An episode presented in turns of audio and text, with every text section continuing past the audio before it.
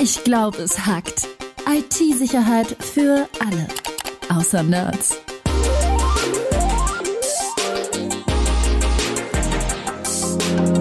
Mit Rüdiger Trost und Tobias Schrödel.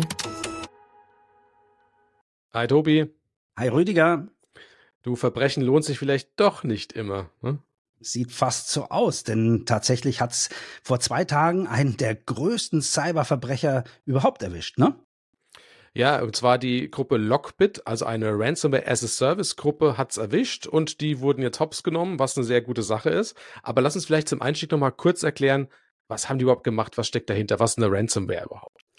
Also Ransom ist das englische Wort für Lösegeld. Da geht es also darum, dass Cyberkriminelle bei äh, Opfern die Daten verschlüsseln, also die brechen in die Netzwerke ein, verschlüsseln dann die Daten und verlangen dann Lösegeld. Verschlüsselung, wenn man es gut macht, ist ja so, dass man seine Daten wirklich geschützt hat. Da kommt also niemand ran, wenn wir Online-Banking machen. Der Haken an der Sache ist, wenn es einem Cyberkriminellen gelingt, meine Daten zu verschlüsseln, komme ich halt nicht mehr ran. Und damit man nicht sagen kann, ich habe ein Backup im Schrank, sind die Cyberkriminellen schon vor einiger Zeit dazu übergegangen, die Daten vorher zu kopieren. Das heißt, die drohen dann, äh, die obendrein auch noch ins Netz zu stellen, für jedermann sichtbar. Und das ist natürlich für eine Firma eine Katastrophe. Für eine Firma, für Privatleute auch.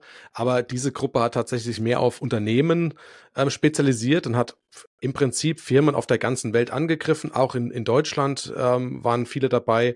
Wir haben auch eine ganze Podcast-Serie gemacht über den äh, Boeing Leak. Das kann man auch auf Lockbit genau. zurückzuführen. Also da waren schon hochkarätige Unternehmen auch mit dabei. Und dass die jetzt äh, erwischt wurden, sozusagen, das ist jetzt auch nicht super ungewöhnlich, denn es ist auch in Vergangenheit schon passiert. Genau, es sind schon andere Gruppen hops genommen worden von Ermittlungsbehörden, die in der Regel da international zusammenarbeiten. Also da gab es zwei bekanntere Gruppen, Ragnar und Hive zum Beispiel. Ähm, da haben die Ermittlungsbehörden es geschafft, die Server zu übernehmen und die Infrastruktur ähm, vom Netz zu nehmen quasi. Die waren dann mehr oder weniger weg vom Markt.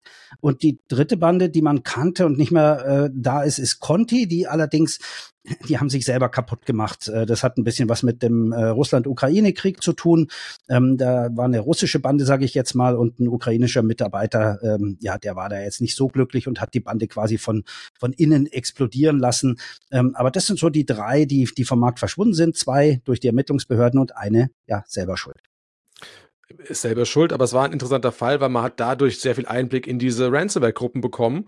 Und ich hoffe auch genau das jetzt als Ergebnis zu sehen von diesen Ermittlungen, dass wir eben mehr Informationen bekommen, wie Lockbit denn wirklich aufgestellt war, ähm, wie die gearbeitet haben, weil natürlich kann man da viel nur spekulieren. Also man weiß natürlich nie alles über diese Gruppen, bevor sie nicht letzten Endes aufgedeckt werden. Ähm, genau. Lockbit vermutet man auch äh, russische Ursprünge, ja, weil man weiß, dass die größtenteils auf Russisch kommunizieren und der Grund dafür ist wahrscheinlich dass sie aus Russland kommen. Ich weiß ja, genau. Also die meisten Gruppen tatsächlich äh, kommen äh, aus, aus dem russischsprachigen Raum, sagen wir jetzt mal. Ähm, Russland, Weißrussland, also Belarus. Äh, früher auch noch deutlich stärker die Ukraine. Das hat auch damit zu tun, dass man zumindest in Russland, wenn man so den, den Gerüchten Glauben schenken mag, als Cyberkrimineller nicht so richtig verfolgt wird. Also man kann da mehr oder weniger tun und lassen, was man will, solange man eben keine russischen Firmen angreift. Und das genau. hat halt Lockbit und wie die anderen hießen, eben nicht gemacht. Ja, im, im Gegenteil, es ist natürlich, spielt natürlich auch vielleicht ähm, Wladimir Putin in die Hände, wenn die Wirtschaft in anderen Ländern noch geschwächt wird. Also dementsprechend wird das wahrscheinlich äh, nicht nur toleriert, sondern auch äh, ja gutiert, ja. Genau. So, jetzt war äh, Lockbit, ähm, ich sage jetzt mal, Weltmarktführer in der Cyberkriminalität. Also ich erinnere mich an das momentan noch aktuelle Lagebild Cybercrime des Bundeskriminalamts. Das ist so ein, so ein, so ein Dokument, mehrere Seiten dick, äh, wo irgendwie über das vergangene Jahr resümiert wird. Und da geht es also speziell um Cybercrime. Und äh, das aktuelle äh, Dokument, was raus ist, bezieht sich auf das Jahr 2022. Und in der Top 10 cyberkriminellen Ransomware-Banden steht also auf Platz eins Lockbit. Also die waren wirklich äh, quasi Nummer eins auf der Welt. Genau, die waren Nummer eins, äh, Tendenz äh, steigend letzten Endes. Also wir sehen bei With Secure eben auch genau die gleichen Zahlen. Also wir haben letztes Jahr gesagt, ein Fünftel, also 20 Prozent geht auf Lockbit zurück, der Ransomware-Attacken. Und äh, 2024, also in dem kurzen Zeitraum, war es schon ein Viertel. Also da waren wir schon bei 25 Prozent. Also die waren eigentlich auf Wachstumskurs, kann man sagen. Und äh, dementsprechend umso besser, dass jetzt zu so einem frühen Zeitpunkt ähm, diese Gruppe auch zerstört wurde. Ja, und ich sage schon mal zerstört, ich, also ich glaube nicht, dass die nochmal wiederkommt. Aber dazu später.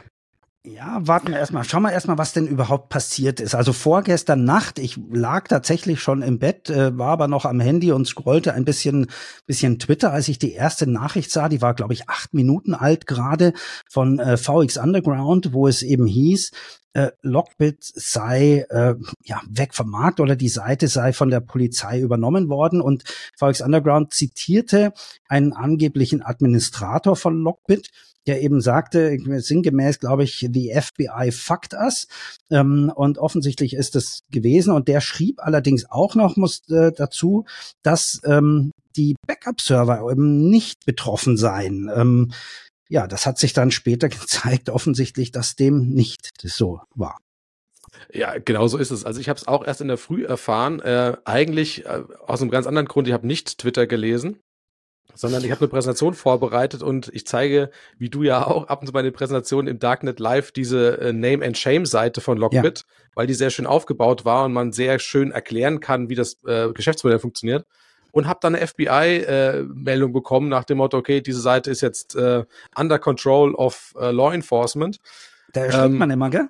Ich also, hatte das uh, letztens, wie gesagt, bei Hive, die ja auch äh, vor, vor über einem Jahr oder zwei Jahren schon runtergegangen und ich habe die aufgerufen live auf einem Vortrag. Und da war da dieses dieses Bild vom FBI, oh, ist under control. Und du denkst dir gleich, scheiße, haben die mich jetzt auch? Und so.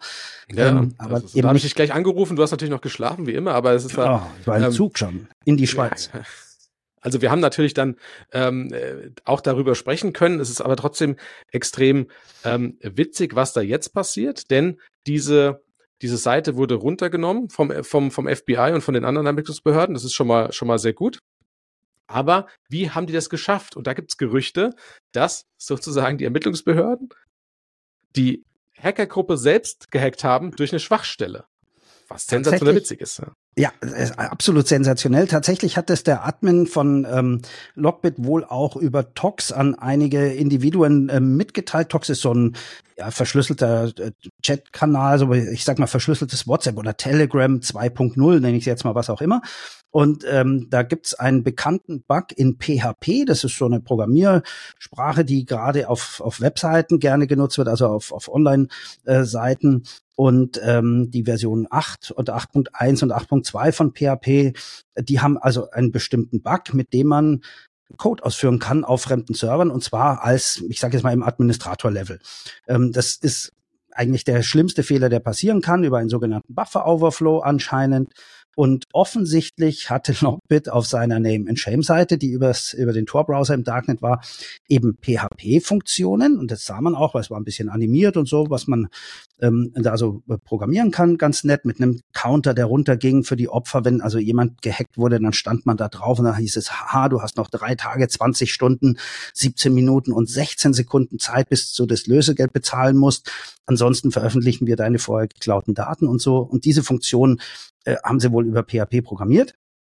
Und der Fehler, ja, war bekannt und sie haben keine Updates eingespielt. Und offensichtlich hat das FBI und äh, die anderen Ermittlungsbehörden, die da dabei waren, Europol und so weiter, eben genau diese Schwachstelle ausgenutzt, um ähm, den Code auf deren Server auszuführen, also den eigenen Polizeicode, sage ich jetzt mal, und so es geschafft, die ganzen Server zu übernehmen. Ist eigentlich total witzig, weil das neben Phishing-Mails mit irgendwelchen Anhängen eigentlich der Weg ist, wie die Hacker ihre Opfer infiltrieren. Genau so ist es. Und als ich zuerst gesehen habe, okay, die Seite ist down. Jetzt ist es oft so, wenn jetzt Angreifer eine Webseite von einem Unternehmen hacken, dann ist das meistens nichts anderes als, die beschmieren das Schaufenster des Unternehmens. Sie sind da nicht drin im Netzwerk oder sowas, ja, ja sondern es ist nur die Webseite. In dem Fall habe ich mir aber dann gedacht, okay, wenn die Ermittlungsbehörden den Weg gehen und diese Seite abschalten, dann weisen sie ja darauf hin, okay, wir haben was gefunden, wir sind da irgendwie drin. Und ja. das machen die erst, wenn sie wirklich drin sind und alle Informationen haben, die sie abziehen können. Heißt, die haben das auch nicht gestern oder vorgestern gemacht. Das ist eine Aktion, die läuft wahrscheinlich schon ganz, ganz lange. Vermutlich. Ähm, da werden wir wahrscheinlich die nächsten Tage auch mehr Informationen bekommen, wie viele Leute und, und äh, wie lange diese Aktion schon läuft. Aber ähm, dann, als der Admin gesagt hat, ja, die Backup-Server gehen noch und so weiter, dann haben sie natürlich auch ein bisschen genötigt gefühlt zu sagen, okay, äh, nee, ähm, wir wollen den jetzt komplett den Teppich unter den Füßen wegziehen und das Vertrauen in diese Gruppe intern auch zerstören und haben diese Seite wieder hochgefahren mit ihren eigenen Inhalten. Was ich genau. mega, ein mega Move, ja. Also auf der Lockbit-Seite im Darknet findet sich jetzt alle Informationen von den Ermittlungsbehörden nach, äh, also Pressemitteilungen, Entschlüsselungskeys, ähm, auch ein Countdown, wann die Pressekonferenz stattfindet, wo man mehr über den Administrator äh, sagen möchte. Also man, erhöht den Druck letzten Endes nochmal auf diese Gruppe. Das ist ein Mega-Move. Ja, also tatsächlich ist es so, um sich das mal vorzustellen, wer solche Seiten noch nie gesehen hat. Die Polizei hat quasi die gesamte Optik des Webauftritts von Lockbit nachgebaut oder nachgeahmt und packt halt jetzt eben dann die Informationen über die Gruppe selbst da rein. Also es ist quasi das, was früher die Opfer über sich gesehen haben, sieht man jetzt ähm, über Lockbit. Und äh, wie gesagt, diese Counter, die also runtergezählt haben, wo du dann ähm, genötigt warst, bis dahin spätestens das Lösegeld bezahlt zu haben, die ticken jetzt eben runter, wo es dann heißt, oh, wir veröffentlichen die Namen der ganzen Affiliates. Das war ja so als Service, wie du gesagt hast. Also die haben da konnte man sich als Selbstständige anbinden und deren Software und deren äh, Command and Control Server mitnutzen eben. Also die waren jetzt nicht eine feste Gruppe, sondern da konnte man auch, ich sage es mal, wie so ein Versicherungsvertreter, ein Selbstständiger quasi auch die Infrastruktur der Versicherungen nutzen und äh, wenn man deren, ja, ich sag mal, deren Software verkauft hat, sprich äh, deren, deren Viren äh, und das Volk gebracht hat und, und ähm, Firmen erpresst hat. Und, genau das ist auch der Grund, warum diese erfolgreich sind, weil dieses Affiliate-Modell eben existiert und gut funktioniert. Ja, also das muss man auch sagen. Es ist also nicht Lockbit alleine, die da erfolgreich sind, sondern die haben einfach sehr viele Leute, die für sie unterwegs sind und Firmen infizieren. Da, das aber, ist das Problem. Ja. War aber auch ein bisschen schwierig, weil das auch gezeigt hat, dass äh, manche hatten da einfach null Skrupel. Also es gab ja zum Beispiel bei, bei Conti damals, als die hochgegangen sind, hat man also gemerkt, intern, die haben gesagt, wir greifen keine, keine Krankenhäuser an und die hatten ja auch so ein As-a-Service-Dienstleistungsunternehmen, äh, sage ich jetzt mal. Und dann gab es wohl welche, denen war das egal, die wollten nur Kohle machen, die haben auch Krankenhäuser angegriffen und dann gab es intern Streit und äh, ja, das kann bei Lockbit natürlich auch der Fall gewesen sein. Und es wurden auch Schlüssel, Entschlüsselungskeys gefunden im Netzwerk. Genau, und das ist total spannend, weil das sind die, äh, ich sage es immer, die Passwörter, die man braucht, um an seine Daten wieder ranzukommen. Also das, was man bekommen hat, wenn man das Lösegeld bezahlt hat ähm, und mit dem man dann quasi die verschlüsselten Daten wiederherstellen kann. Und das ist ganz entscheidend, weil das bringt die Opfer dazu, äh, wieder in die Lage, ihre Systeme wieder möglichst schnell hochzufahren tut nicht jeder auf diese Art und Weise. Viele sagen, ah, wer weiß, ob die dann noch irgendwas hinterlassen haben. Wir machen es lieber so, wir setzen alles neu auf. Allerdings ist es natürlich so, dass man gerne seine Daten wiederbekommt, äh, wenn man sie vor allem nicht in einem Backup hat. Dann sind diese Entschlüsselungskeys quasi das einzige, ähm, ja, was einem hilft, an die Daten zu kommen. Aber es gibt Gerüchte oder es liest sich ein bisschen so, dass nicht von allen Opfern die Keys gefunden wurden, ne? Ja, es hat sich so ein bisschen so gelesen, dass Unternehmen aus UK betroffen sind und da Keys gefunden wurden. Ähm, aber mehr Informationen habe ich dazu leider auch noch nicht.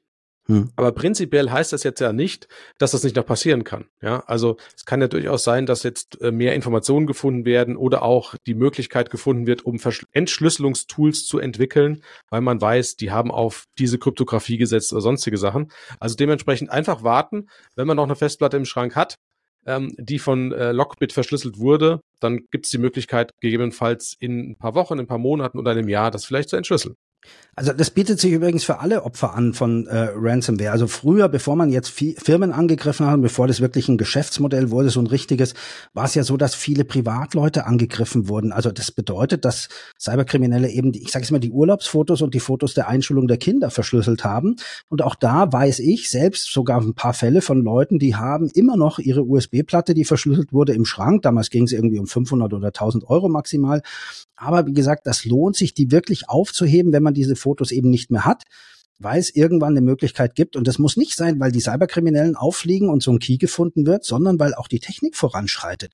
Mhm. Also wenn wir in fünf, sechs Jahren vielleicht Quantencomputer haben, dann ist es wahrscheinlich ein Nichts, diese damaligen Fotos wiederherzustellen. Also sowas sollte man nie wirklich wegschmeißen. Jetzt äh, haben wir ja gesagt, das ist ein Geschäftsmodell. Das heißt, die Opfer haben ja irgendwie auch an Lockbit Geld bezahlt in Form von Bitcoin. Und genau. ähm, diese Bitcoin-Wallets, auf die hat man jetzt teilweise auch Zugriff, was natürlich auch super cool ist, ja.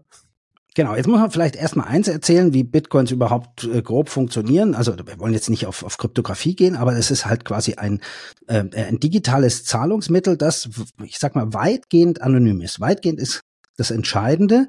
Ähm, denn wie bei einer, ich sag mal, bei einer Schweizer Bank gibt's da ähm, ja, Zahlen, Nummernkonten, sagt man, glaube ich, genau, ähm, wo man nicht weiß, wem welches Konto gehört. Aber, und das ist das, was bei Bitcoin ein bisschen anders ist, jeder kann nachschauen in jeder Kontonummer, wie viel Geld drauf liegt und auch, wer hat die einbezahlt, beziehungsweise wo wurde von diesem Konto Geld hinüberwiesen. Das heißt, alle Transaktionen sind sichtbar, aber man weiß halt nicht, wem die gehören. Da gibt's allerdings eins, wenn ich natürlich als Cyberkriminelle einem Opfer sage, du überweis mal auf dieses Konto Geld, dann kann natürlich auch die Polizei, die das mitbekommt, natürlich wissen, aha, guck mal, das ist ein Konto der Cyberkriminellen und kann da auch die nächsten zwei, drei Jahre drauf gucken und sieht halt dann auch, wie viel Geld da drauf ging. Und das ist auch äh, die Methode, warum die Polizei zum Beispiel sagen kann, ähm, die haben im Jahr eine halbe Milliarde verdient zum Beispiel.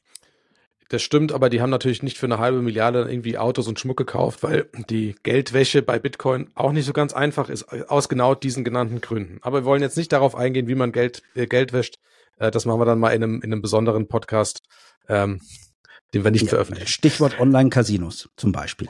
Psst, psst. Wir sagen nichts. Wir sagen dazu nichts. Gut. Ähm, gut, jetzt ähm, was heißt das denn? Jetzt äh, wurden Opferdaten gefunden von Opfern, die bezahlt haben. Also das heißt, Bit, äh, die, die Lockbit-Gruppe hat versprochen, wenn ihr das bezahlt, kriegt ihr die Daten wieder und wir löschen alles bei uns. Ja, damit genau. eure Daten nicht irgendwo hier in irgendwelchen Servern rum, rumfliegen. Und jetzt sieht man, die haben gelogen. Also wer hätte es gedacht? Cyberkriminellen kann man nicht vertrauen. Naja, jetzt fangen wir doch mal anders an. Also der entscheidende Punkt ist doch, ähm, wenn du als Cyber, äh, wenn du als Unternehmen von Cyberkriminellen gehackt wurdest, wie Lockbit, haben die gesagt, bezahl, keine Ahnung, 450.000 oder deine Daten landen im Netz. So, und dann gab's natürlich, gibt's natürlich immer Geschäftsführer und Geschäftsführerinnen, die sagen, ich bin doch nicht bescheuert und zahle eine halbe Million an irgendeinen so Kriminellen dahergelaufenen. Wer weiß, ob der in einem halben Jahr nicht wiederkommt und nochmal die Hand aufhält. Also wer garantiert mir, dass die die Daten nicht doch nochmal veröffentlichen oder weiterverkaufen oder mich ein zweites Mal erpressen? Und jetzt muss man eins sagen, und das habe ich auch immer auf meinen Vorträgen gesagt, gesagt, man konnte sich wirklich auch auf Lockbit und die anderen echt verlassen. Wenn die gesagt haben, du hast bezahlt, dann haben die dich nie wieder angesprochen und erpresst. Im Gegenteil, die haben dir sogar geholfen beim Entschlüsseln, dass die Daten wiederhergestellt wurden.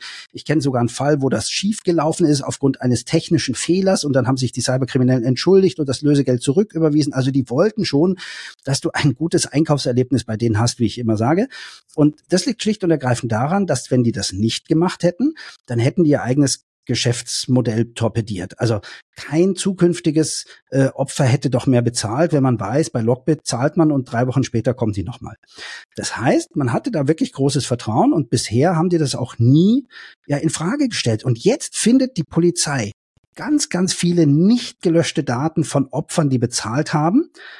Und es ist eigene Katastrophe für die gesamte cyberkriminellen äh, äh, Struktur, denn das betrifft alle, weil das Vertrauen Aber ist einfach weg.